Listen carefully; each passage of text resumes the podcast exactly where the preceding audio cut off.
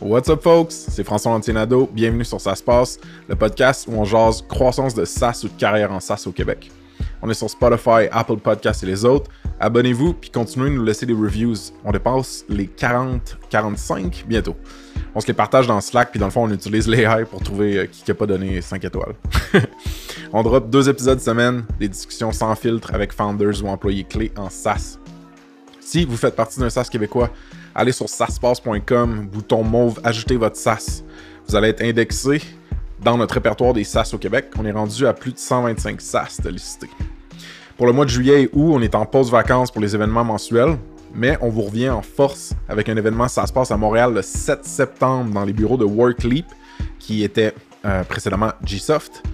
Les billets sont dispo sur Eventbrite, sur la bannière de notre site web, puis en show notes.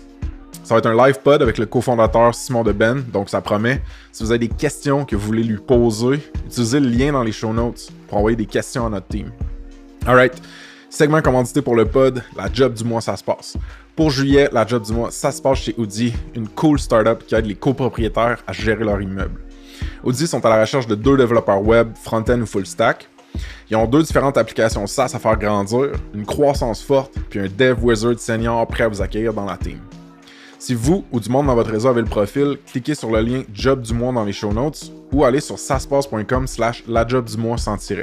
Il y a aussi une entrevue euh, sur la culture de l'entreprise et la nature du poste avec Julien Gobeil-Simard, cofondateur chez Audi.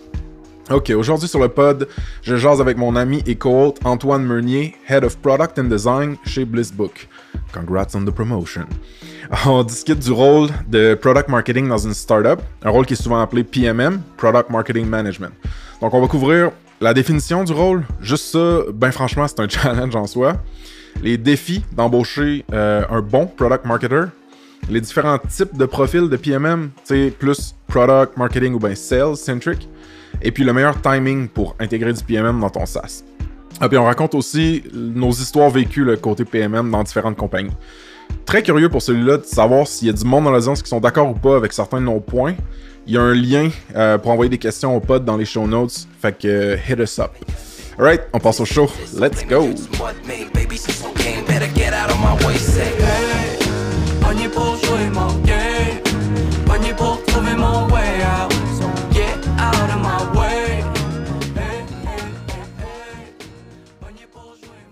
Antoine Meunier, bienvenue sur Ça se passe. François Lantinado, merci de l'invitation. Je pourrais pas avoir un nom de famille de plus, hein? Ou un, non, un, un prénom de plus. Un prénom composé, ça aurait été cool.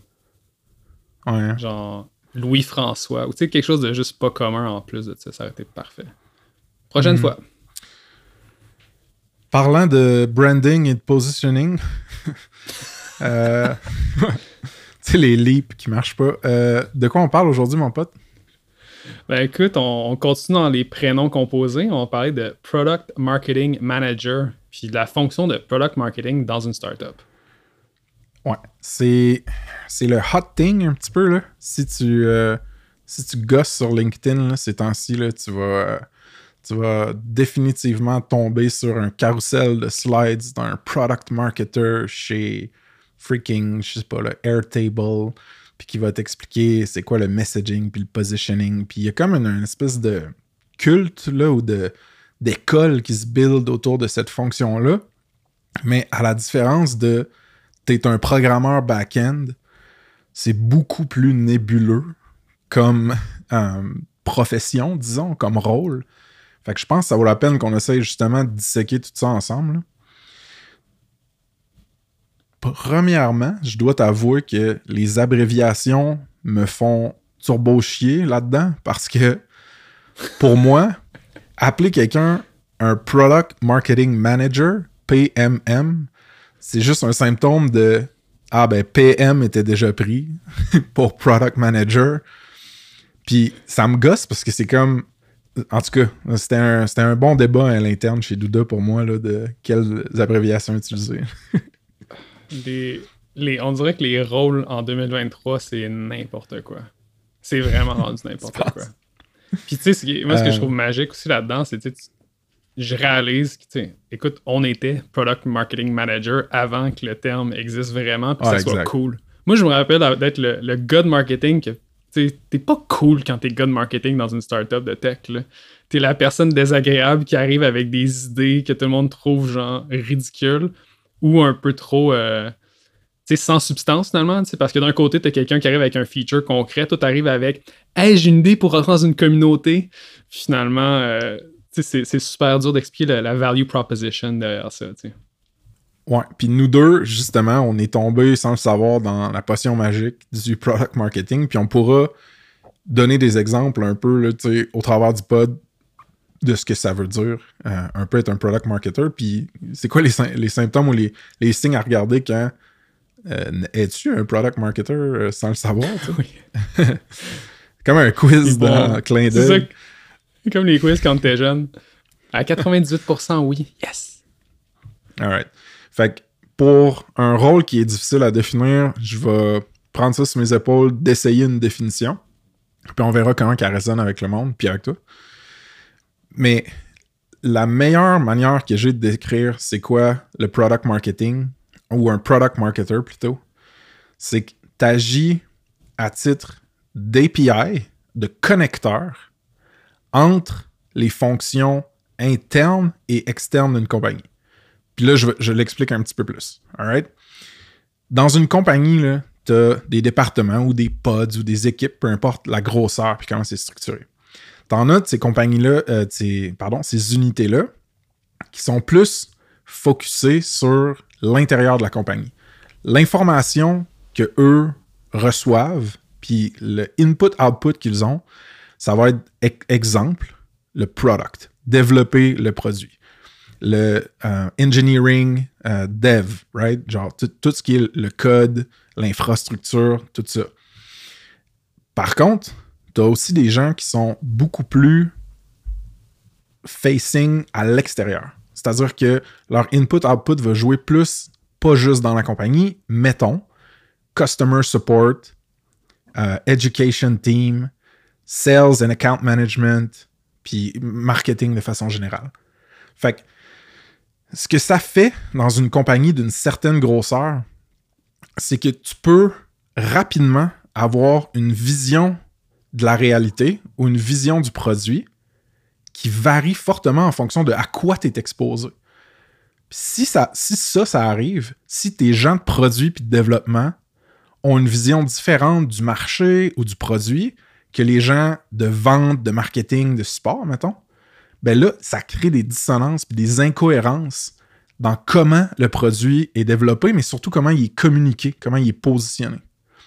Fait que la job du product marketer, c'est pour ça que c'est vraiment nuancé puis tough, c'est de se mettre dans le milieu de toutes ces unités-là, puis de s'assurer que les insights puis l'information passent sur l'autoroute des deux bords, puis que tout le monde soit en sync dans l'objectif de mettre en marché le meilleur produit possible qui fit, qui avec un messaging qui résonne le plus possible avec ton audience cible, etc., etc. Fait que c'est une long-winded explanation. Euh, vite de même, y a-tu des, des failles dedans? Tu veux-tu que je creuse sur des trucs? Ouais, ben écoute, je me, suis fermé les yeux un moment donné, puis j'écoutais, puis je hey, c'est comme un product manager finalement. C'est un peu ça, c'est là que ça devient un peu mêlant, puis d'où le, le clusterfuck de rôle puis titre, je pense, en 2023. Mais il y a beaucoup de ce que tu as nommé, je pense, qui ressort aussi sur, mettons, le job description d'un product manager. Puis je pense que le côté qui est. euh, puis la façon de le voir, c'est. Je pense que ça dépend de la grosseur de ton équipe, ça dépend de la formation de tes unités, justement. Mais ce, ce product marketer-là, c'est aussi le genre de personne qui va arriver avec. On parle avec tel genre de personne, on devrait utiliser tel genre de langage, puis on devrait, on devrait justement après ça, qui va mettre en place une méthode pour, on devrait aussi targeter ce, ce keyword-là dans le langage, puis un peu, puis vraiment avoir le côté marketing qui embarque derrière, de, OK, pour mettre en marché ce produit-là, non seulement il faut que l'équipe soit unie, mais il faut aussi être capable d'aller parler avec le client puis parler leur langage. justement. Fait que je le vois un peu comme le pont entre le client, le futur client et, dans le fond, toute ta compagnie. Oui. Euh, je te dirais. Hmm. Je te dirais que il y a des bons marketeurs qui n'ont pas des connaissances produits, qui comprennent pas nécessairement c'est quoi un feature set, qui comprennent pas nécessairement euh, c'est quoi l'expérience carrément là, dans laquelle tu vas envoyer le client que tu vas acquérir via un, un ad ou un, un play d'SEO, peu importe. Puis le product marketer, c'est quelqu'un qui peut avoir des discussions aussi fluent avec des gens, des, gens de produits puis de dev qu'avec des gens de marketing, de vente puis de support clientèle. Je pense que je- je- j'essaierai de le positionner comme ça. c'est un bon. euh, c'est, je pense que c'est une bonne façon de le faire. Puis j'ai envie de même de dire, euh, parce que tu as décrit, OK, un, marketer, c'est, pas nécessairement quelqu'un de produit, puis qui a pas nécessairement ce skill set-là. Mais ça n'empêche pas que ça peut être un excellent marketer. Puis je pense que tu viens d'ouvrir la porte à peut-être, OK, c'est quoi qui est pas un product marketing manager? Ouais, exact. Hmm. Prends, je, vais prendre un exemple de chez Douda, OK? Tu avais une équipe de, que j'ai gérée pour un, court période de temps, une courte période de temps. C'était l'équipe de contenu, OK? Euh, eux, ils rédigeaient du contenu, euh, ils enregistraient, ils planifiaient des webinaires, ils faisaient des posts sur les médias sociaux, right? Ces gens-là, il y avait une charge de travail quand même élevée. Il y a quand même un volume de contenu qu'il fallait sortir pour atteindre nos objectifs chez Douda. Puis ils ont un skill set qui était, mettons, il y avait des craftsmen, craftswomen de rédiger, mettons, ou de vidéo, ou de comment divertir une audience sur les médias sociaux. Ou, puis le- le focus de leur skill set, puis de leur temps, surtout de leur bande passante en temps, allait là-dedans. Eux, ils avaient besoin d'une personne qui était capable de, leur arriver avec non seulement pas juste une liste de fonctionnalités puis de choses qui sont possibles avec le SaaS, mais avec une manière de communiquer ces choses-là. Quand on parle de telle fonctionnalité, c'est hot parce que tel autre compétiteur l'a pas. Là, je dis de quoi de super dumb, là. Souvent, tu vas avoir de quoi de. Ben, le bénéfice de ça, c'est que, bon, le client sauve un temps qu'il n'aurait pas pu sauver. Ou Mhm. ça, cette feature-là va être utilisée dans tel moment de la vie, du life cycle du client. Right? Fait que tout, tout un espèce de contexte pré-mâché pour que les gens parlent un langage qui résonne avec leur cible puis avec la réalité de leur cible. Fait que c'est- là que j'irais mettre la nuance là, de ce qui est pas, mettons, un product marketer. Euh, je te dirais que le monde au support, s'ils sont bons puis qu'ils care beaucoup à propos le du produit, vont peut-être plus, à la limite, se rapprocher d'un product marketer ou du moins de la partie product de product marketer parce Ouais. qu'ils comprennent comment les gens l'utilisent, le produit, qu'est-ce qu'ils aiment dans l'expérience, qu'est-ce qu'ils aiment pas, qu'est-ce qu'ils veulent de, qui n'est pas encore présent, tout ça. Fait que, encore une fois, tout le feedback qui vient de support à clientèle, trafic, commentaires, conversion qui vient du contenu marketing SEO ou des euh, campagnes de ads. Tout ce feedback-là doit être recyclé au product marketer pour que lui ou elle puisse faire Oh shit, mon positionnement puis mon messaging, ça marche-tu, genre, ça résonne-tu, ça génère-tu pour vrai des ventes? Ou pas, tu sais? Puis c'est très, très, très important aussi que cette personne-là soit un, petit peu une espèce de gatekeeper pour pas que les gens qui sont client-facing, plus vers l'externe, comme vente, marketing, support, pour pas qu'eux communiquent des choses pas vraies ou communiquent des choses qui, qui s'en viennent pas pour vrai dans la roadmap. Tu comprends? Fait que je pense que je- je- j'essaierais de le positionner de même. C'est beaucoup de stock, là. Je sais pas si tu veux qu'on creuse. Hmm, certainement. Euh, je pense que, tu sais, un- une des. Je suis vraiment stické sur les rôles qui font pas de sens, là. Mais on se rappelle que le Product Marketing Manager n'est pas un manager de personnes. Ouais, ben ça, encore ça une fois, c'est la... la- C'est ça. c'est un peu l'ambiguïté du terme parce que je pense que c'est exactement ça. C'est la personne qui manage, qui manage le product marketing. Puis Mm. quand cette personne-là le fait bien, un peu comme tu dis, elle devient vraiment l'ambassadeur du produit, genre à l'externe. Puis elle permet un peu de, de, de- de s'assurer que tout le monde parle le même langage et aussi de définir qu'est-ce que ce langage-là est. Un Ouais, truc que je double-cliquerais, c'est peut-être, euh, tu as mentionné le positioning une couple de fois. Euh, Ouais. ça vaudrait peut-être la peine de le unpack de c'est quoi le positioning, puis Ouais. pourquoi c'est important. Ouais. Parfait. Juste avant de double-cliquer là-dessus, je veux juste dire le langage, là, ça en soi, c'était une partie importante de mon rôle comme genre de VP Product Marketer. C'était travailler avec des product copywriters, puis les gens aux ventes, au marketing à l'externe pour, pour trouver autant dans l'application web qui est, qui est Douda que dans notre marketing material, comment on va nommer les items, les artefacts, les objets, les screens, peu importe, pour que ça clique le plus possible dans la tête des gens, puis que ça fit avec comment eux comprennent les jobs to be done ou leurs tâches qu'ils ont à faire, tout ça, tout ça. Fait que langage, ça peut être très, très, très important, puis une partie du product marketing aussi, je pense. Euh, pour double-cliquer sur le positionnement, juste pour être clair, là, on n'est pas dans une espèce de film de branding puis de design qui va dire Hey, on fait genre des études à pu finir, puis des tests utilisateurs euh, fancy, puis là, on vous fait genre euh, un gros, gros slide deck qui vous donne un nouveau positionnement. Pour moi, le, positionnement dans le product marketing, c'est plus concret. C'est plus actionable, right? C'est pas nécessairement une histoire de branding. C'est sûr que la brand va, va être influencée par ça, mais c'était comme une, une bémol que je voulais dire. Bon, le positionnement, c'est l'action de dire, hey, dans un marché donné, il y a une suite de problèmes qui doivent être réglés. Mon outil, mon SaaS, règle peut-être 1 sur 2, 50% des problèmes dans, dans mon marché. Par contre, je suis pas tout seul. C'est une économie capitaliste. Il y a de la compétition, que ce soit de la compétition directe ou indirecte. Tu sais, pour les gens qui sont intéressés, on en a parlé à pu finir, mais allez voir Jobs to be Done, le livre d'Intercom, et il en parle. C'est-à-dire que pour régler un problème, je suis pas obligé d'utiliser ton SaaS ou un autre SaaS. Je peux utiliser ton SaaS ou une feuille de papier puis un téléphone. Tu comprends? Fait que genre, il y a un paquet de solutions à cette suite de problèmes-là que toi, tu essaies de régler. Comment est-ce que tu te distingues de toutes ces solutions-là compétitrices? Que ce soit un autre SaaS, souvent ça va être ça, ça va être un autre SaaS, ou une autre manière de régler le problème qui est plus analogue ou plus autre, tu sais, humaine à la limite, genre. Le positionnement, c'est de dire, quand quelqu'un réfléchit, quand quelqu'un vit les problèmes que moi je veux régler, cette personne-là devrait rapidement comprendre pourquoi utiliser ton SaaS versus un autre SaaS ou pourquoi utiliser ton SaaS versus une autre manière de faire qui n'était pas SaaS, mettons.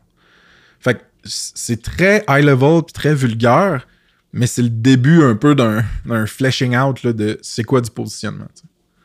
Puis le, je pense qu'un un- un point à souligner ici, c'est que le timing du positionnement est quand même. Il varie beaucoup. Fait que c'est le genre de choses où tu as des startups qui travaillent sur un produit que le positionnement va arriver beaucoup plus tard. Par exemple, on, on va prendre, euh, on va prendre Ouais. une dog walking app. Euh, Ouais, ouais, classique. Mais, euh, mais, mais tu sais, une classique dog walking app. Mais tu sais, ça reste que tu as des, des, des, euh, des- des idées de business qui, avant d'arriver au point où tu as le, le bon vieux product market fit, ton positionnement, c'est peut-être une perte de temps parce que tu n'es pas en mode fine-tuning, tu n'es pas en mode euh, de, justement stager une maison pour la vente, tu es en mode construire ta maison puis t'assurer qu'elle résiste aux intempéries. tu sais. Puis ce ce moment-là où, en dedans de trois mois, ton, feature set peut être complètement différent. Euh, si tu as quelqu'un que sa job, c'est de faire du positioning puis de vraiment de, de, sur le product marketing, cette personne-là va se faire grinder parce que ça va trop vite, qu'il y a trop des gros changements, puis tu n'as pas le Ouais. temps de bâtir si on veut. C'est super touché parce que pour vrai, euh, moi, c'est un, un livre que j'ai beaucoup aimé, c'est juste Alchemy par euh, un dude qui s'appelle Rory Sutherland, qui est euh, chez Ogilvy, la firme de, de- de- Ouais. de advertising, marketing du UK. Puis, il y a de quoi d'intéressant dans, dans notre monde, c'est que ce que tu as discuté du, par rapport au positioning, par rapport au langage, c'est que c'est un art. C'est- un art, une science, c'est un peu entre les deux, ça dépend des compagnies, ça dépend de tout. Euh, fait qu'il y a un peu une incertitude, puis l'idée, c'est que la job du product marketer, c'est, puis de ceux qui l'engagent, c'est d'ajouter un peu de, de, predictability, que ça soit moins des shots in the dark de Ah, ben écoute, on a fait telle approche, ça a super bien marché. Est-ce qu'on peut la répliquer? Non. OK? Fait que l'idée, c'est d'avoir un peu cette, cette formule-là qui, avec le temps, va permettre de, Ouais. de- de- de fine-tuner. Puis Mm. un exemple de ça, c'est Slack. Euh, puis c'est un exemple un peu random. Puis qui ça, c'est de la- c'est- c'est- c'est de l'alchimie à 100%. C'est chez Slack, il y avait une personne en charge du voice and tone. Fait que chaque mot dans l'app, que ce soit les messages d'erreur, que ce soit un message de bienvenue, que ce soit l'onboarding, que ce soit le marketing sur le site web, les pubs sur des billboards, sur le bord d'une autoroute, peu importe, il y avait une équipe en charge juste de c'est quoi le. Si Slack était une personne, elle sonnerait Ouais. comment? Cette ouais. personne-là? Puis c'est un, pari qu'ils ont fait qui fait beaucoup de sens quand tu, tu sais, de l'extérieur, tu pourrais le rationaliser en disant Ah, ok, la compagnie a un tool de communication. Ça fait du sens que eux, leur communication soit vraiment sharp. Puis qu'ils arrivent à trouver, qu'ils mettent l'emphase sur justement les communications, sur le- le- la, la littérature dans un sens. Ouais. Mais tu sais, ça, je veux dire, c'est pas arrivé après deux semaines. C'est arrivé, euh, si je me rappelle bien, il était peut-être une vingt, trentaine chez Slack quand ce- cette, euh, cette fille-là est arrivée. Je me rappelle plus son nom, mais elle a, elle a fait une coupe de podcasts. puis C'est super intéressant parce que c'est le genre de choses où tu dis, Hey, j'ai vraiment envie d'avoir cette job-là. Moi, j'ai envie de, de m'asseoir puis de, de donner un âme au produit Mhm. finalement. Une voix. ouais. Euh, Ben, ouais. écoute, Fait que bref, le timing est super euh, est clé dans tout ça. je pense que oui. Je pense qu'il y a comme plusieurs rôles, mettons. Tu les mérites avec le temps, puis en trouvant, puis en prouvant ton product market fit. Je pense que au départ, tu veux quand même avoir un comme minimum viable positionnement. là. Tu veux dire, je- mon hypothèse, c'est que dans telle industrie ou telle niche, moi, euh, je suis la version, je sais pas là, euh, plus dumbed down, plus accessible, plus user-friendly que tel autre tool. Ou juste comme moi, euh, je suis euh, la version moderne de ça. Ça, on va le voir beaucoup dans genre de la disruption euh, d'industrie qui existe traditionnelle depuis longtemps. Que les, genre, t'as du vieux logiciel qui marche, mais comme c'est rempli de bugs, c'est lent, ça n'a pas de mise à jour, puis il y a des gens qui vont juste faire comme Ah, do X the modern way, tu comprends? tu sais? Fait que je pense que le, Ça, le positionnement, tu peux faire un. ouais. J'ai envie de te dire, tu viens de décrire, mettons, la job de l'agence de marketing que tu embarques au début pour t'aider à, à- à mettre en place, si on veut, ce, ce premier, cette- ce premier jet-là qui va te permettre de te rendre un peu plus loin dans la compagnie. Ouais, Ça je pense que t'es t'es-tu habitué d'avoir. Ben, oui puis non, là. Oui, si t'es une startup fundée qui a du budget pour avoir une agence de marketing qui te donne un boost au début. là. Non, si t'es une startup bootstrap, c'est toi qu'il faut qu'il le fasse, je pense. là. Ouais, mais dans le sens que ça reste que même si t'es bootstrap et t'as quelqu'un, que ce soit le founder ou quelqu'un de marketing qui le fait, je pense que ce rôle-là est, est pas nécessairement du product marketing management à proprement dit. Non, mais là, on avait pris la tangente. C'est quoi le positionnement? Fait que moi, j'essayais plus de dire, genre, ça, ça Ouais, ben, ressembler à ça. Ouais, puis je, le- souligne dans le. C'est parce que je pense que ce qui est super tough, puis pour l'avoir vécu moi-même, c'est que c'est super nébuleux, puis il y a beaucoup de types de marketing, puis euh, c'est il y a beaucoup d'overlap aussi, puis je pense que ce qui est difficile, c'est quand tu un. euh, quand tu es dans une position où, exemple, tu arrives comme product marketing manager, mais qu'on s'attend toi à ce que tu sois en réalité, on va dire, un, genre de head of marketing qui va avoir une vision beaucoup plus globale du marketing dans la compagnie, puis qui va peut-être même travailler avec euh, les, agences externes que tu peux utiliser ou des contractants, ou, puis qui va être plus en, mode manager un département que de manager le produit à proprement dit, le marketing du produit. Euh, c'est là que ça devient super tough et challengeant. Puis franchement, je, je- le souligne parce que c'est quelque chose que je l'ai pas encore vu j'ai pas encore vu le j'ai pas encore vécu un endroit où un product marketing manager est rentré et a été euh, set up for success. Dans le sens que j'ai tellement vu souvent cette personne là qui rentre puis que c'est un peu le tu sais je veux dire c'est un peu le pas que c'est le bordel mais il y a beaucoup de choses à couvrir puis justement souvent on n'a pas assez de ressources Euh, fait que c'est d'essayer de voir comment tu peux setter comment tu peux mettre la table pour que cette personne là puisse performer finalement. Ouais, fair enough. Euh, je pense que ce qui aiderait probablement le monde qui écoute, c'est qu'on passe à travers des tâches ou des responsabilités qui peuvent relever d'un product marketing manager, d'un PMM. Euh, pour ce faire, on peut les, les catégoriser un peu le type de tâches plus par proximité à différents départements. Fait ce qu'on peut. C'est grossier, mais tu peux avoir du PMM à saveur plus marketing, tu peux en avoir à saveur plus vente, puis tu peux en avoir à saveur plus produit. Puis t'as des. Souvent, le skill set des PMM va comme pencher vers une de ces forces-là ou une de ces focus-là. Ça dépend de la compagnie, euh, encore une fois, mais mettons là, une chose que. Un, un low-hanging fruit, je trouve, pour les PMM, c'est d'arriver puis de dire OK, nous, là, dans le fond, on sort combien de features par semaine, par mois, par trimestre? Ces features-là, est-ce qu'elles doivent changer quelque chose dans le marketing material qu'il y a sur notre site web? Est-ce que la documentation puis le help center doivent être mis à jour? Puis quand on va les annoncer, ces fonctionnalités-là, c'est quoi la meilleure manière de les communiquer pour que ça résonne fort? Parce que un changelog euh, sur GitHub, euh, comme écrit avec des fautes, ça va peut-être résonner avec un pour un produit qui est très developer first, mettons, ou whatever. Par contre, il y a des manières d'utiliser un changelog ou du moins une, cadence de publication de fonctionnalités comme du product marketing, right? Parce que c'est carrément de la communication sur qu'est-ce qui se passe avec ton product. Mais comment ça comment c'est pas juste le changelog puis l'infolette qui dit voici mes nouvelles features, mais qu'est-ce que ça ça doit changer dans comment les gens au support répondent à certaines questions, dans comment le site marketing euh, son message ou ses pages, c'est une nouvelle page, faut-tu changer une page existante à cause de cette nouvelle feature là, tu sais? Puis mes partenaires, mes intégrations qui travaillent avec moi, est-ce que eux sont affectés par ça? Est-ce que je peux leverage leur audience, leur communauté aussi pour pousser euh, ces, ces nouvelles fonctionnalités-là ou ces nouvelles versions-là? Fait que ça, je trouve que c'est un Christy de bon use case qui est quand même un peu plus concret. Euh, je sais pas si t'es d'accord. ou- je réalise que je suis tellement mêlé. Dans le sens que a- tu, nommes ça, je suis là, ah, yeah, je suis encore product marketer finalement. Même aujourd'hui, encore aujourd'hui, alors que je ne croyais pas l'être. Ouais, mais Euh, d'autres, toi, ça reste, ça rattire, ça ratisse large, puis je guess que je ratisse large aussi. Mais c'est ça, tu sais, toi, tu as toujours ratissé large, puis tu cares, puis tu es curieux à propos de tout le cycle de développement d'une startup.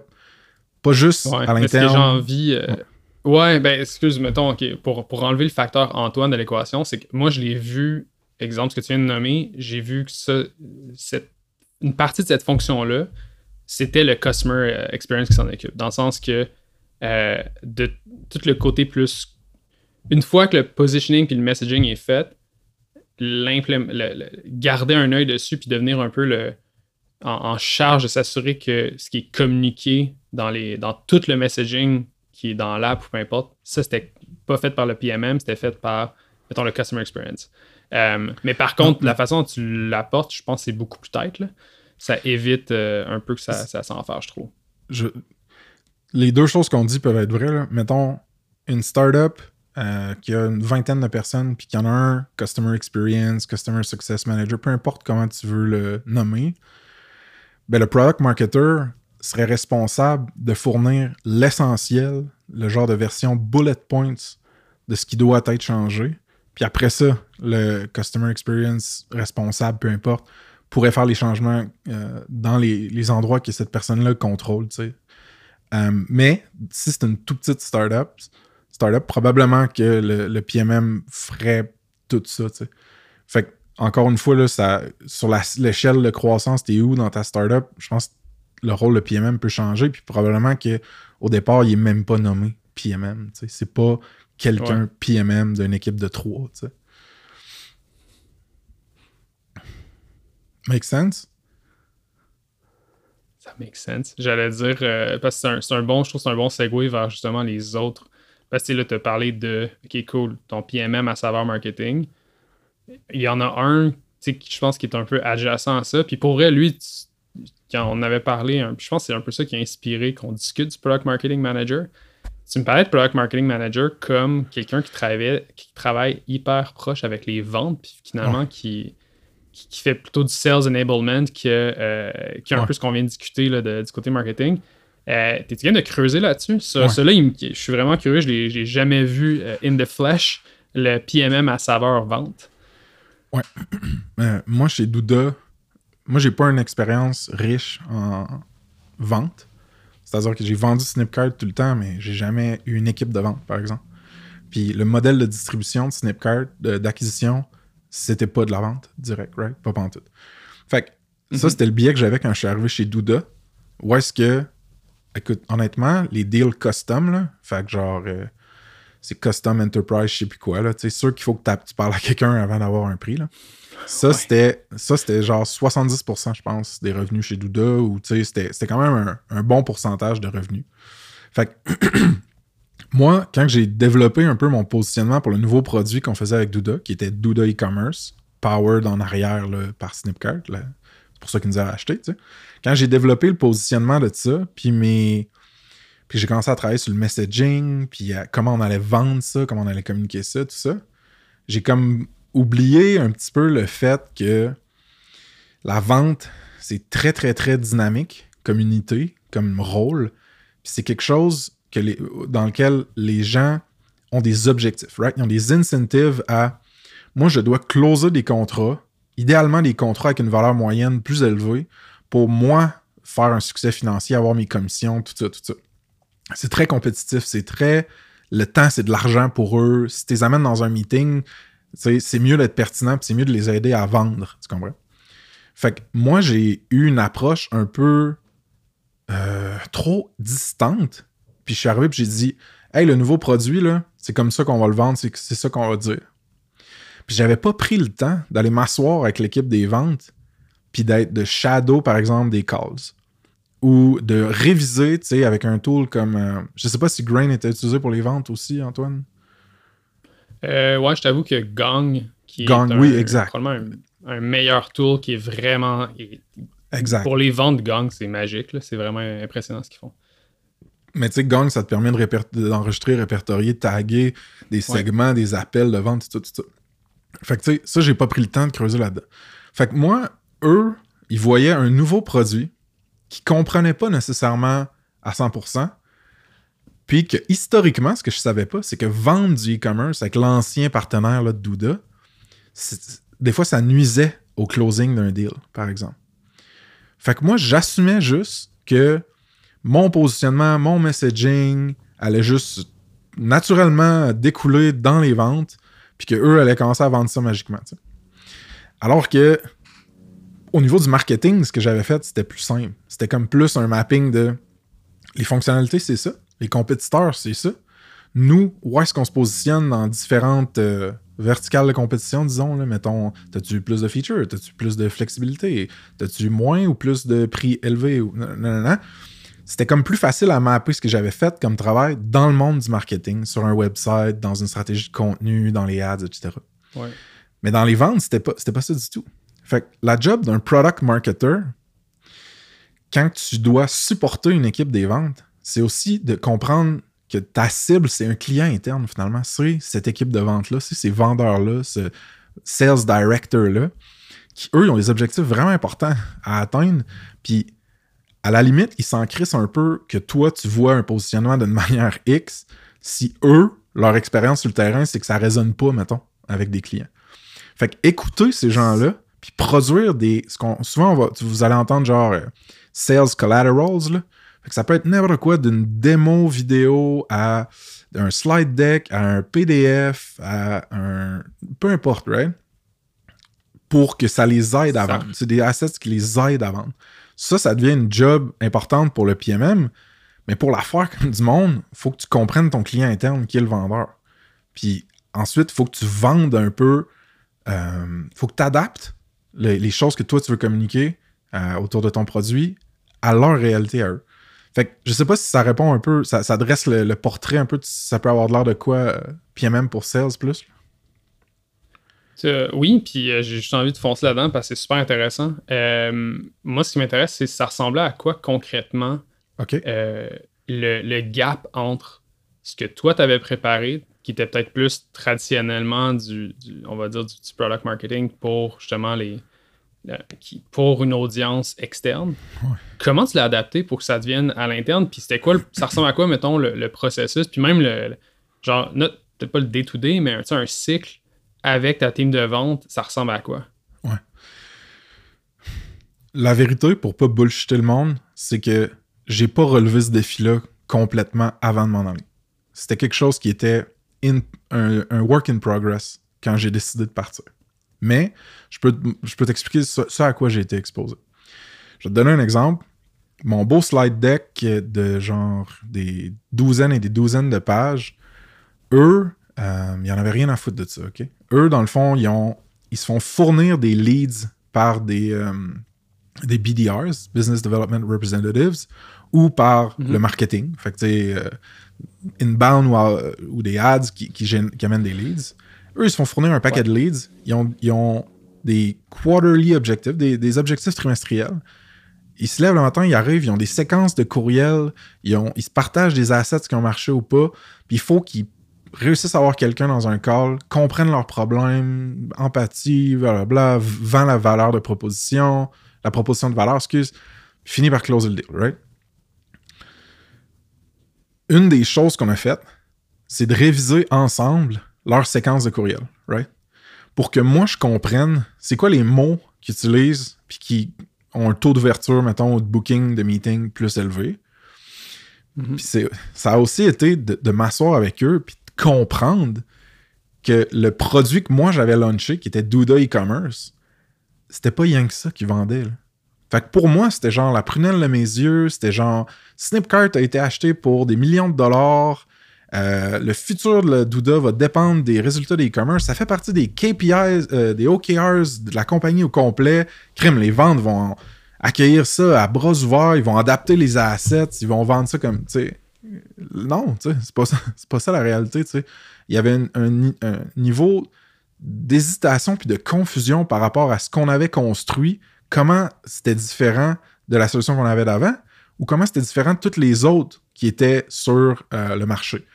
Fait que pour ramener, ramener ça concret, là, dude, pense à un battle, euh, c'est battle card, battle sheet, whatever, battle card, je pense.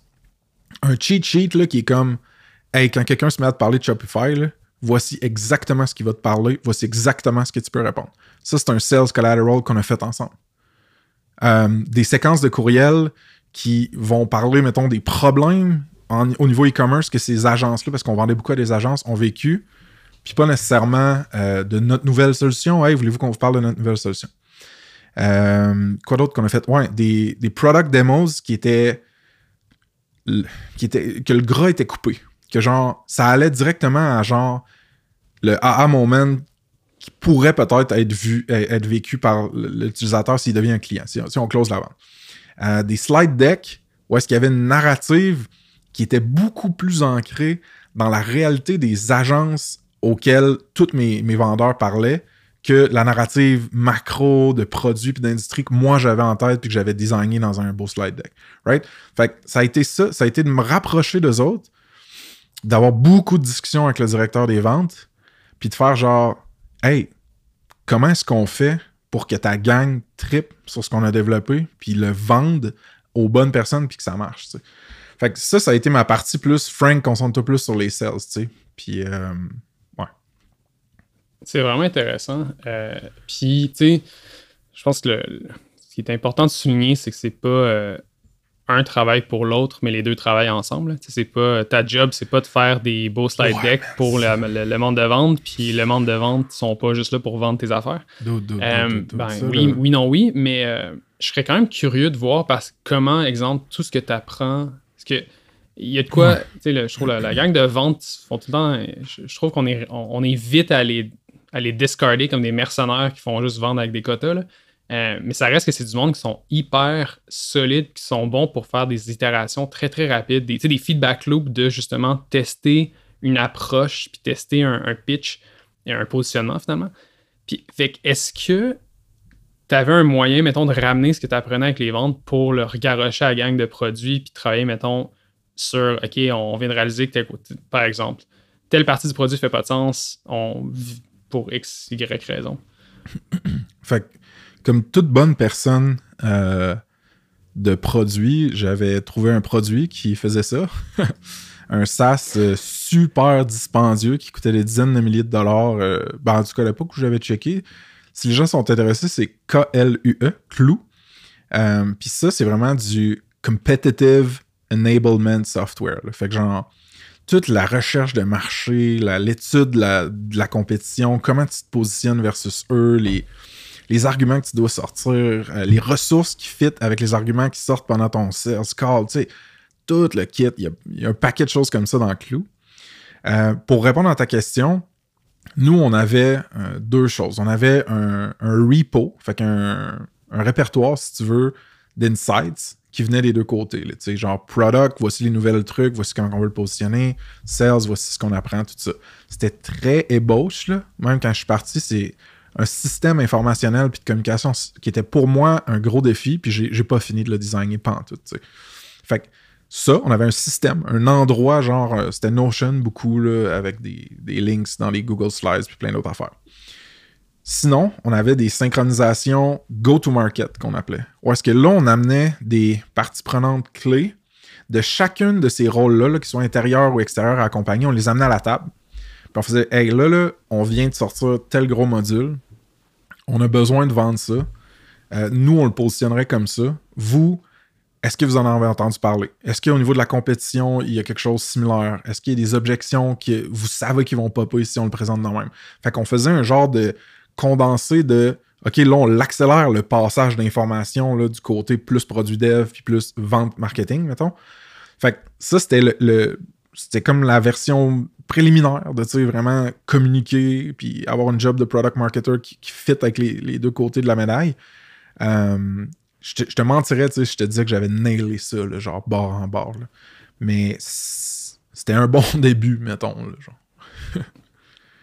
C'est. euh, ouais, parce que c'est- ça revient, je pense que. Mon plus gros disclaimer, je pense que c'est ça. Pas disclaimer, mais tu sais, juste à toutes les fois qu'on me parle de product marketing, c'est que c'est- c'est juste. Je peux pas m'empêcher de juste rappeler à la personne que je parle à quel point c'est tough comme job, justement parce que Ouais, oui. c'est c'est tellement large, c'est tellement nébuleux, puis ce qui est super dur, surtout, moi en tout cas perso, c'est surtout au niveau de l'embauche, là, de, Ah, dude, je peux t'en parler. c'est c'est de placer. Non, mais dans le sens que tu dis, OK, euh, on est rendu au point où on veut un product marketer. Parfait. Euh, mais tu sais, c'est souvent, puis tu sais, très souvent, moi, je l'ai vu arriver.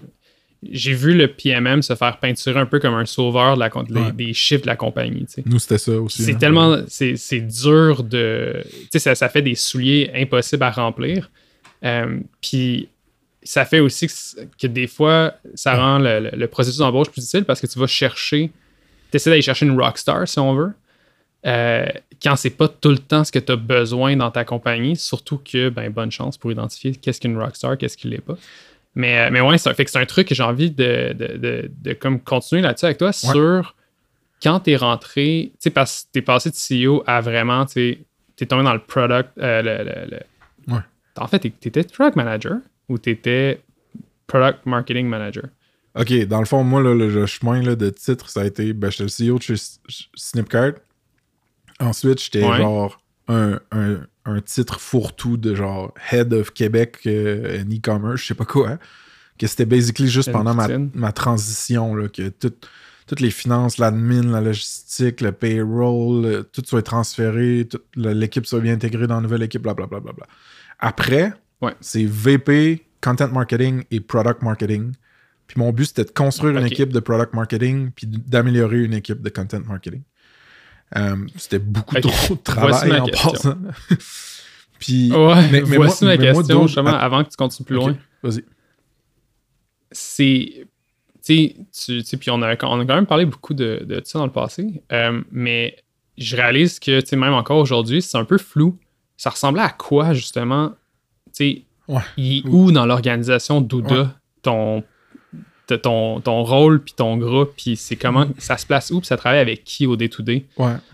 Euh, parfait. On va, je vais répondre à ça, mais on a deux mots-clés sur lesquels je veux vraiment qu'on creuse, c'est embauche et attente. Fait que je me les mets en bookmark. Ouais. OK. D'accord. OK. Le VP Product Marketing chez Douda, qui a été moi pendant une couple de mois, ça reportait, sa ligne de rapport direct par le haut, c'était au CMO, Chief Marketing Officer, euh, qui, cette personne-là, elle, chapeautait tout ce qui est euh, genre du marketing, de l'acquisition plus traditionnelle. Fait que les ads, c'était très fort chez Douda. Y- euh, une autre personne qui reportait au CMO, c'était genre la personne directrice de tout ce qui est contenu puis SEO. Mais là, ça a donné que c'était moi aussi, parce qu'on n'avait pas de directeur pour ça, en tout cas. Puis, euh, c'est ça. Tu vas, avoir des, tu des organisations que tu vas. Je pense que le product marketer va reporter plus genre au chief sales officer ou. ça va être plus proche des ventes, mettons, que du chief marketing officer. Puis là, après ça, le monde se structure comme qu'ils veulent, hein, right? Tu pourrais avoir euh, un département complexe et revenue, puis là, tout le monde euh, fit dans cette ombrelle-là. Fait que chez Douda, c'était comme ça. Ça, ça répond à la question? Ouais, non, mais c'est aussi peut-être dans le, le côté, parce que je pense qu'on on a aussi une. Pour dire ça différemment, je pense qu'on est rendu dans une époque où c'est très, très euh, populaire et au goût du jour d'avoir des, des pods avec des départements où les gens, au lieu de manager, mettons, nécessairement tu tu du monde à la verticale, vont manager une, une, une partie de la business ou du produit. tu sais. Fait que t'as le Ouais. product marketing manager, t'as le product manager, t'as de- ben, t'as toutes les autres, les autres personnes, mais tu as ce concept-là de le product manager va justement travailler avec tel autre groupe dans la compagnie, par exemple les ventes, euh, par exemple le customer support, puis eux vont être le- le- Ouais. en charge de représenter le, le marketing du produit dans la compagnie, par exemple. Ben moi, que c'est dans cette optique-là, je suis un peu curieux de voir ça ressemble à quoi at scale dans une compagnie comme Douda qui a quoi 250 employés? Ouais, ben nous, là, j'avais, j'avais drafté un petit peu euh, la nat- la- les dynamiques de collaboration entre les différents euh, départements. Fait que nous, c'était qu'est-ce que le product marketing team own? OK, tout ça, mettons. Puis qu'est-ce que le Mhm. product marketing team collabore avec d'autres départements? Fait que j'avais, mettons, une section qui était collaboration avec l'équipe produit, collaboration avec l'équipe vente et account managers, collaboration avec nous, le marketing, ça s'appelait Global Growth. Après ça, il y en avait une qui s'appelait Marketing Ops. Il y en avait une qui s'appelait Content. Euh, fait que, tu sais, moi, j'allais highlighter les rôles que tout le monde faisait. Puis là, vu que j'arrivais avec une nouvelle fonction de product marketing, je disais, ben, check, cette partie-là, là, tu le fais avec moi à cette heure.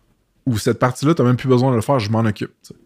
Fait que euh, j'avais pogné un buy-in de tous les C-level puis les VP impliqués pour que tout le monde dise, ouais, c'est bon, on catch c'est où que Frank puis son équipe, mettons, va, va s'intégrer dans Douda. là. Je comprends. Mais je pense honnêtement là, que, tu sais, pour partager un peu d'histoire par rapport à ça, euh, commençons par embauche. là. Tu sais, Ouais. on a dit, là, on l'a dit, on a dit, tu sais, ah, tu peux skew, tu peux genre pencher plus vers le produit comme profil. Tu peux pencher plus vers les ventes, plus vers le marketing. Puis moi, ce que j'ai trouvé horrible, man, c'est que faut que tu ailles, surtout dans une plus grosse compagnie, j'ai l'impression, là, faut que tu aies un profil qui fait genre plaisir à tout le monde. Que genre, puis j'ai tout le temps l'impression que le côté où tu es le moins fort, tu peux te faire sortir ça comme raison de pas l'engager ou genre, ah, cette personne-là a pas assez d'expérience produit, c'est pas assez technique. Ou de l'autre côté, ah, cette Ouais. personne-là a jamais vraiment fait de campagne de marketing ou elle a jamais travaillé avec les ventes pour vrai, genre. Fait que tu sais, pour moi qui avait un réflexe bootstrap de genre, ok, j'embauche des gens cool puis je les façonne un peu dans ce qui fait avec leurs skills puis genre les besoins de la business. Là, il fallait genre un profil parfait qui checkait toutes les box, man, puis qui était green lights, green lights, green lights partout. Puis toutes les VP des autres départements avec qui tu collabores avaient leur opinion à dire sur le profil que tu engageais. Puis moi, je voulais pas faire chier les autres VP, j'étais le nouveau dans la gang, tu sais, fait que j'étais comme tout le temps Ah, ok, ben, guess que si vous êtes pas down avec cette personne-là, je vais continuer de chercher. Mais il dit, ah, c'est ton call, c'est ton call, tu sais, mais c'est vraiment tough, ces dynamiques-là. Tu sais, quand, quand tu commences, là, ça devient plus anecdotique que genre euh, générique, là, mais bon. Non, mais c'est. Je trouve ça c'est super intéressant parce que à, à- tu sais, dans une. moi, je l'ai vécu dans des. Je pense que Grain a été le meilleur exemple. On était, puis tu sais, on était un ordre de magnitude plus petit que euh, Douda. tu sais, On était quoi, une vingtaine peut-être. Puis, le, écoute, j'en ai vu trois, quatre passer en un an. Dans le fond, moi, je suis rentré, il y en a un qui venait de partir. Je suis rentré en même temps que quelqu'un qui s'est fait placer. Il a fait deux mois. Après ça, on a rentré Après ça, il y a un très très gros gap où le CEO est devenu le product marketer, ce qui était magique. Mais- Euh, puis j'étais genre le shadow product marketer, c'était vraiment le fun. Puis j'ai, j'ai presque pas fait de burn-out à la fin. Euh, Mais, mais, mais c'est puis ça. finalement, ça a fini qu'on en a engagé un, mais tu sais, les, les profils de chacun des personnes qui sont faites mettre dans cette position-là, c'est, c'est, écoute, c'est quatre personnes qui sont complètement différentes. Tu sais, qui ont absolument. Tu sais, je veux dire, tu, tu les mettras dans une. une- une- tu- je veux dire, à part le mot marketing, il n'y a aucun point en commun entre ces quatre personnes-là. tu sais. Puis C'est là que c'est super dur, c'est quasiment le, le product marketer fit dans ta compagnie, il est dur à trouver. Là. Puis, moi, ce qui était. Là, t'as comme fait un preview de. Une des raisons pourquoi ça peut ne pas marcher, ton embauche de product marketer, c'est que ta compagnie ou les gens dedans ont des attentes irréalistes euh, ou trop cimentées déjà, des attentes préfaites par rapport au rôle de cette personne-là. Fait que moi, là, ça, ça m'est arrivé big time chez Douda. Euh, on a. Je suis rentré, puis il y avait déjà eu une tentative de product marketing fonction à l'interne. Ça avait été un flop total. Mais dans le passage de cette personne-là, il s'était construit une liste, basically une roadmap d'attente, man, de ce qu'un product marketer devrait faire. Puis c'était c'était même devenu à certains égards, je te dirais, un peu une excuse de Ah ben pourquoi on, a on va pas aussi vite qu'on veut là ou pourquoi telle affaire c'est pas aussi cool, c'est parce qu'on n'a pas de product marketing puis qu'on en a besoin. Tu comprends? Fait que moi, je- moi, j'étais arrivé là, je savais pas ça, là, tu sais. J'ai accepté le rôle, je savais pas ça non plus, tu sais. Fait que, il y avait les ventes qui s'attendaient basically à me dire Hey, voici toutes les assets que j'ai besoin, là. Toi, produis-moi mes assets pour que moi j'aille vendre. Ah, fait que là, j'étais euh, OK, laisse-moi juste le temps de comprendre c'est quoi qui se passe, là. Il y a un produit que je comprends, lui que je développe, mais Douda, je, je le catch encore. Mettons, fait que ça, c'était tough. D'un autre côté, tu avais le, le- le département product qui s'attendait à ce que la majorité, mettons, des mots, des langages, des labels pour comment on va genre communiquer dans l'app, ça soit fait. Mais surtout, qui s'attendait à ce que tout ce qui est product release, euh, les nouvelles fonctionnalités, tout ça, tout ça, ça soit enlevé de leur, de leur, de leur, de leur responsabilité, puis que je m'en occupe, mettons, genre. Fait que, tu sais, il y avait plein d'attentes de même, puis c'était. Je faisais juste décevoir, honnêtement, beaucoup de monde, alors que j'étais un... tu sais, je n'ai jamais engagé de crise de product marketer. J'ai genre semi-formé Ludo puis Marc à l'interne pour m'aider pour pas burn out, justement. Puis on a fait des trucs pas pires, genre du mieux qu'on pouvait. Mais comme il y avait des attentes d'un département de product marketing, alors que Chris, il n'y en avait pas de département. Puis genre, c'est aussi ce département-là que tu veux qu'il construise la vision de c'est quoi du product marketing à l'interne. Fait que moi, les attentes, ça a été un gros, genre, me tirer dans le pied, sans, le savoir. Puis, euh, ouais. Puis, c'est. T'en- parles, j'ai quasiment mal pour toi. Mais ce qui est dur en plus là-dedans, c'est que tu sais, rajoute à ça toutes les tâches euh, typiquement marketing, là, qui n'ont rien à voir au product marketing spécifiquement. Puis là, ça commence à faire beaucoup de choses que tu demandes à une personne de faire. Puis un truc que. Une belle phrase à 100$ qui veut rien dire, c'est que j'ai l'impression que, surtout dans une startup, que tu t'es un peu resource limited, tu manques de ressources. Fait que tu te fais comme une liste mentale de toutes les choses que tu aimerais donc que quelqu'un d'autre fasse. Ouais, Puis ça devient un peu comme un checklist d'exécution. Fait que tu rentres quelqu'un dans l'optique que cette personne-là, elle exécute, mais c'est un processus d'expansion. Tu rentres quelqu'un pour pouvoir développer le product marketing et pas juste exécuter Mais- les 45 petites affaires qui sont juste mm, de base, qui vont pas apporter tant de valeur à ta compagnie, ils vont juste être faites. Mais tu sais, c'est ça le problème avec un rôle fourre-tout ou un rôle mal défini. Le programmeur back-end qui fait rien de la database, il peut dire Yo, c'est pas mon rôle, c'est pas ma job, c'est pas moi qui fais ça, tu comprends? Product marketing, t'es comme l'espèce de colle qui tient tout ensemble, tu touches à tout. Fait que c'est tough de dire ça, tu sais. De dire non, mettons, ça je ferai pas ça, ça je ferai pas ça. Puis, c'est qu'il y en a tellement des affaires à faire, là, dude. Je pense au pricing, qu'on avait parlé un peu offline, euh, dans un autre épisode. Man, le pricing, là, quand tu avais des, des, mettons, des suites C ou des VP, puis du, monde de vente qui me disait Bon, c'est quoi le pricing? Pourquoi c'est ça le pricing? Puis moi, je vais trouver des trous, mettons, dans le pricing, dans ton pricing model. Puis t'es mieux d'avoir de la data, puis des shit pour backer, des faits pour backer ça up, de la recherche euh, compétitive, tout ça. C'est comme juste ça, man. Là. Genre, designer un pricing pour une compagnie qui a des dizaines de milliers de clients, là, si c'est pas plus. Genre, c'est une job à temps plein, tu comprends? Genre? Ben, tu sais, parce que c'est une chose de designer, mais après ça, il faut que tu, tu l'améliores. faut que tu faut que tu le maintiennes. Fait que, c'est une chose de mettre en place toutes les. De, un peu l'étude de OK, on va, on va avoir telle approche, tel truc, mais après ça, il faut que tu le testes. Puis dude, Fait que là, faut que tu roll out avec une gang. Comment tu grandfather, comment tu grand-périses la moitié de ton, tes, tes clients? Tu sais, c'est. Puis ça, ça, encore là, c'est. Je pense que la question que j'aurais pour toi à ce niveau-là, c'est, OK, cool. Le, si on regarde, mettons, une startup, ça commence avec, mettons, un ou deux founders, puis ça avance, ça avance, ça avance, puis euh, plus en plus, on dirait que je vois ça comme des cellules, une cellule qui se divise, là, Ouais. puis qui devient sa propre, sa, sa propre identité, fait que ça commence que tu as le founder qui fait tout.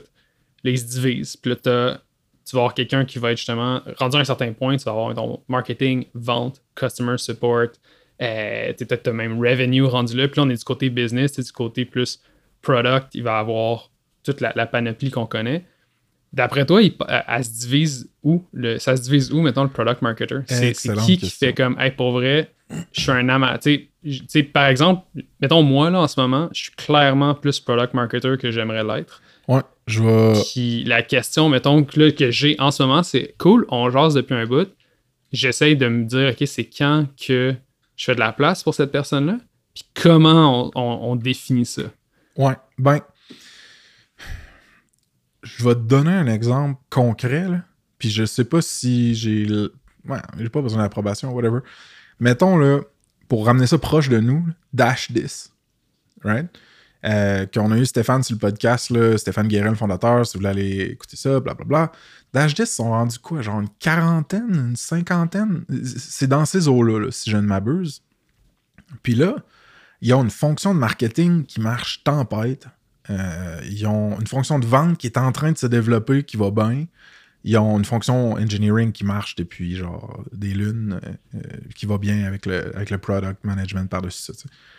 Puis là, ils commencent. Tu sais, mettons, je suis allé manger avec le, un des VP là-bas, puis il était comme Ah, tu sais, je sais pas si on va avoir le temps, le budget, whatever, mais tu sais, on aimerait ça que tu rentres puis que tu fasses Hey, ça pourrait ressembler à quoi une fonction de product marketing chez Dash10? Parce que là, à ce, ce size-là, euh, tu commences à avoir les dissonances dont je parlais plus tôt dans le podcast. Où est-ce que le, flux d'informations qui vient du produit, de la vision produit et du marché, de la réception des, des chiffres commence à comme pas passer de toutes les barres. tu sais. Puis là, il te faut cette espèce de colle-là qui est le product marketing entre tout ça. Fait que pour moi, ça, c'est un bel Puis exemple, je temps, pense. Puis tu viens de nommer ça, mais tu sais, moi, ce que j'imagine, c'est justement dans une équipe qui est assez, tu sais, c'est une grosse équipe, quand on, compare une équipe de trois. Euh, c'est que c'est surtout que la fonction de product marketer, elle existe déjà. C'est juste qu'elle est, utilisée, puis dans le fond, ce chapeau-là est déjà dans la compagnie, mais il est coupé en huit, probablement dans au- autour d'une dizaine de personnes dans la compagnie qui font finalement ce que un product marketer ferait à temps plein. Puis là, ben, bonne chance de un peu d'aggregate, un peu de, de rassembler toutes ces idées-là, puis ces, euh, toutes ces idées-là, puis dans le fond, ces efforts-là qui sont déjà mis en place pour les rassembler sous un seul, euh, un seul rôle. Ouais, ben, c'est ça ça le but, un peu, tu sais, d'arriver à un endroit de, de masse critique où est-ce qu'il y a une valeur ajoutée pour avoir une personne qui a son salaire puis son rôle, c'est juste ça, tu sais. Mieux positionner, mieux pricer, mieux faire comprendre les réalités du marché aux gens produits, mieux faire comprendre les réalités marketing, aux, euh, non, l'inverse, les réalités produits aux gens marketing, tout ça. Fait c'est- un exemple parmi tant d'autres, je te dirais. Mais ce qui est intéressant aussi pour, notre pod, c'est que il y a plein de monde qui écoute qui soit se rendront jamais à une espèce de masse critique, entre guillemets, comme ça, ou sont juste vraiment pas rendus encore. Fait que, what the fuck do you do with product marketing dans ce temps-là? Ben, moi, pour- on dirait que je suis pas d'accord que ça arrive aussi tard. Moi, je le vois arriver tellement plus tôt dans une compagnie, là. Super. Ben, Puis, ok. je le. Ouais, puis, tu sais, mettons, vite, vite, là, je te dirais que dans ma tête, je le map à. Tu sais, je trouve que c'est. Tout dépendant comment tu bâtis ta compagnie, puis surtout si tu la bootstrap ou pas, par exemple, on parlait de ShapeUp, euh, le, framework pour bâtir, qu'on qu'on est en d'adopter chez Blizzbook.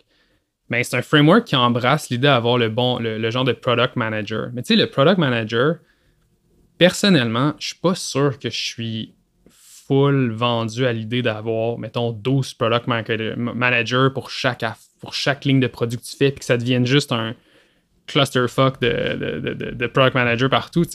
Fait que c'est là que je vois, tour dans une compagnie, d'avoir ton product marketer qui est focusé, qui focus en fait sur comment ton produit est placé face au client, mais ça te permet d'enlever un peu cette tâche-là qui aurait, qui sera un petit peu tombée sur les bras du product manager, qui aurait pu le faire relativement bien aussi. Fait que c'est, moi, je le vois comme une façon de changer un peu la, la chimie d'une compagnie rapide au, au début, tu sais, puis d'apporter cette fonctionnalité de marketing plus tôt, Mhm. parce que je pense qu'elle est super importante. Mais tu sais, Euh, surtout, euh, surtout dans le contexte des, du, du- d'une team en plus qui ferait peut-être du enterprise puis qui ont du, du sales enablement parce que si tu n'as pas cette fonction-là, ben là, l'équipe de vente est vraiment butée au mur. euh, product, engineer, product and engineering, puis là, bonne chance, euh, bonne chance d'avoir le contenu que tu veux. Là. Ouais. Peut-être qu'on peut dire la même chose. Ok, j'essaie de réconcilier ces, visions-là. Est-ce qu'il y a un monde où est-ce que la fonction de product marketing et non la personne est imbriquée, est designée un peu dans la compagnie, puis est, distribuée entre certains joueurs clés? Parce que toi puis moi, on le sait, on l'a joué ce rôle-là un peu. Sais, je me rappelle de des moments où que j'ai construit j'ai failli échapper mon mic. des moments où que j'ai construit carrément une conférence qui disséquait l'industrie du e-commerce pour développeurs au complet, qui expliquait c'est quoi un étude de euh, un cas d'utilisation de générique à spécifique, les morceaux de fonctionnalités que tu avais besoin de faire du e-commerce, quand, dans quel paradigme ça s'inscrivait, quand est-ce que les, les solutions se mappaient à quel, euh, quel, quel morceau de fonctionnalité dans la stack e-commerce, entre guillemets, tout ça. Puis là, après ça, Snipcart se positionne comment versus d'autres là-dedans, tu sais. C'en est, là, tu sais, ça, du product marketing, là. Designer le pricing, tu sais, en fonction genre du feedback qu'on a sur le market, des compétiteurs, puis de ce qu'on veut à l'interne, c'en est aussi, tu sais. Fait que, comment... Tu sais, ça se peut que t'aies pas le budget pour avoir quelqu'un qui fait rien que ça, mais que tu essaies de le mettre dans ta business? Tu penses-tu? Ça dépend si tu as le budget ou pas. Euh, c'est sûr.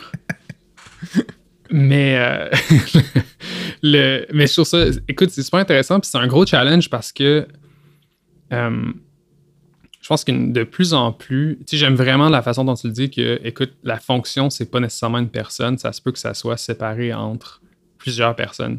Mais je pense qu'il faut que ça soit nommé. Fait que c'est le genre de. euh, je me rappelle, chez, hey man, chez Grain, on avait mis en place. Euh, T'as-tu déjà eu euh, le système s'appelle Driver? Genre, c'est. t'as- genre un driver, un reviewer, un, des informants. En gros, c'est un gros framework super lourd pour que chaque.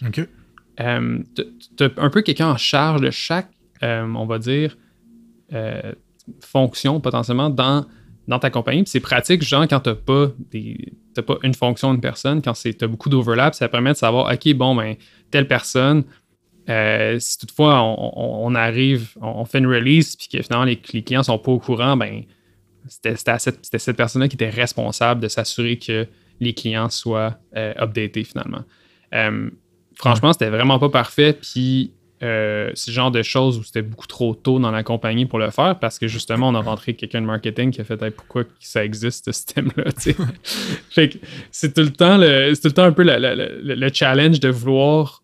Tu bases ta compagnie, tu veux baser sur des, des bases solides, tu veux. Fait que là, tu te mets à faire justement un- une dalle de béton, puis tu commences à monter des poutres. Puis là, tu engages quelqu'un qui dit Hey, pourquoi vous avez mis des murs partout, Euh, je voulais faire un espace ouvert. tu sais. Fait que c'est- c'est c'est toujours un challenge de vouloir concrétiser trop tôt un peu le, où, où tout s'en va. Mais je pense que tu as un bon point. Puis si tu n'as pas le budget pour engager quelqu'un qui va le faire, je pense que ça prend quelqu'un qui est, ou un groupe de personnes qui est responsable, puis qui est, Mm. Au ça, courant du product marketing. Puis genre, j'ajouterais même là-dessus, tu sais. Euh, on, on était dans le Slack plutôt, puis tu as, partagé ce que Reforge fait. Euh, Mhm. Reforge.com, qui est un, un genre de, de- on va- online course, communauté, euh, un endroit où tu as accès à plein de contenus, mais ça reste qu'on on vit aussi dans une époque où si tu es quelqu'un de produit, en un mois ou deux, tu peux te mettre à jour sur, en- avec des, des bootcamps, des, on- des online courses. Il y a tellement de matériel en ligne pour te level up et te upskill pour comprendre c'est quoi la fonction de product euh, marketing. Puis d'être, au moins de la comprendre, tu sais. Fait puis au, au moins, le cas de nommer tout ce que tu peux pas faire parce que justement, il y a personne qui, qui le fait à temps plein. Ben moi, j'aurais tendance, mettons, je, me mettais en mode, ok, là, genre, je donne des conseils à un fondateur qui veut que je l'aide. Il me dirait, non, j'ai pas de budget pour, mettons, une personne qui fait ça temps plein. Je dirais, alright, si tu avais le budget, comment tu évaluerais le succès de cette personne-là? Comment c'est quoi que tu veux atteindre? OK? Fait que là, mettons, il va dire, ben, Chris, euh, quand on launch des nouvelles features, le monde au marketing, ça prend des mois avant qu'ils mettent ça, euh, qu'ils adaptent ça en, en page optimisée pour le SEO. Je dis n'importe quoi. Ou, hey, mes vendeurs, là, comme à chaque fois qu'ils se font parler d'un autre outil ou whatever, ils, ils savent pas comment différencier le nôtre. Ou quand on a des, tests avec eux, qu'on écoute leurs calls, on voit qu'ils comprennent pas. Alright. Bon, tu veux que ça, ça change? Comment tu évaluerais le changement de ça? Ben, OK, sur le site web, peut-être que euh, le taux de conversion augmente sur les pages qui sont spécifiques aux nouvelles fonctionnalités. Euh, tu parles avec tes vendeurs, le taux de closing augmente. Ou, tu sais, euh, work backwards. Va trouver les KPIs de qu'est-ce que le résultat d'une bonne fonction de product marketing est.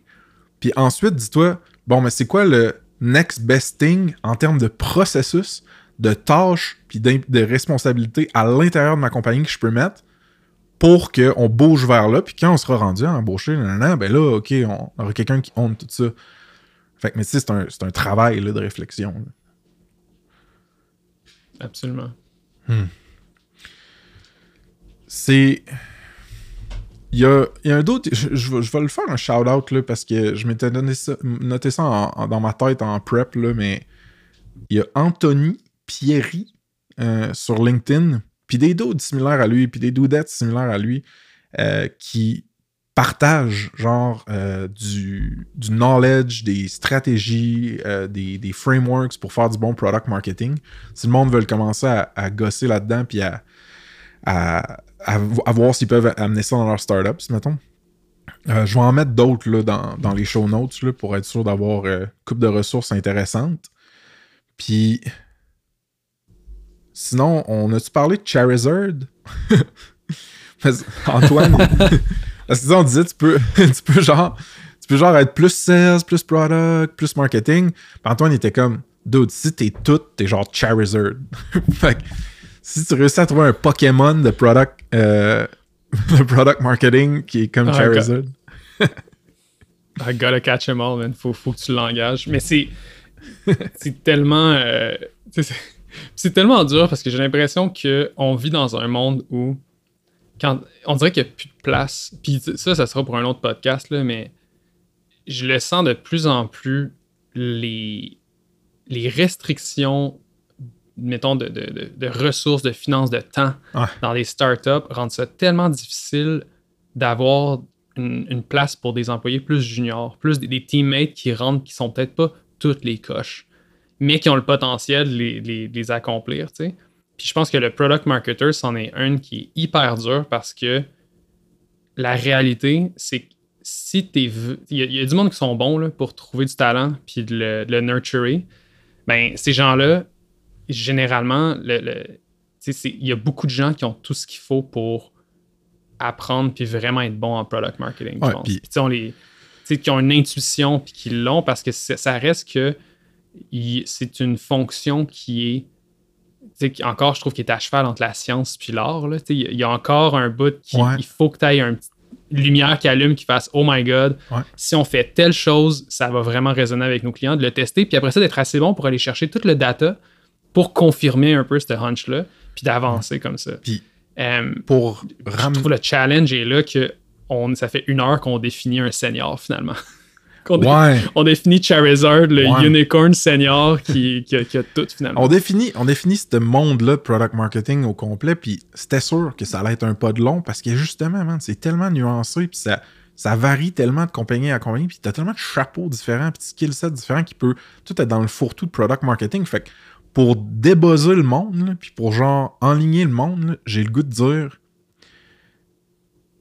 si tu engages quelqu'un pour faire du product marketing ou que tu es déjà dans une compagnie euh, puis que tu fais du product marketing puis que tu es confus par rapport à qu'est-ce que tu devrais faire, arrête de te demander ce sont quoi mes tâches et ma définition de tâches en tant que product marketer, mais demande-toi quel genre de résultat on veut qu'il change la compagnie, puis design vers ça. Design tes tâches, puisque tu as à faire vers ça, fais-la approuver par des stakeholders si tu as besoin, par des parties prenantes, mais comme c'est ça, ar- arrêtons esti, de se, se casser la tête avec justement genre tout- tout- tout- tout- toutes les définitions potentielles de tâches. Moi, j'avais fait ça chez Duda, là, puis vois-tu, quand je suis arrivé dans la réalité de la compagnie, ça n'a pas marché pendant tout, là, tu sais. Fait que, ouais, j'aurais tendance à dire ça.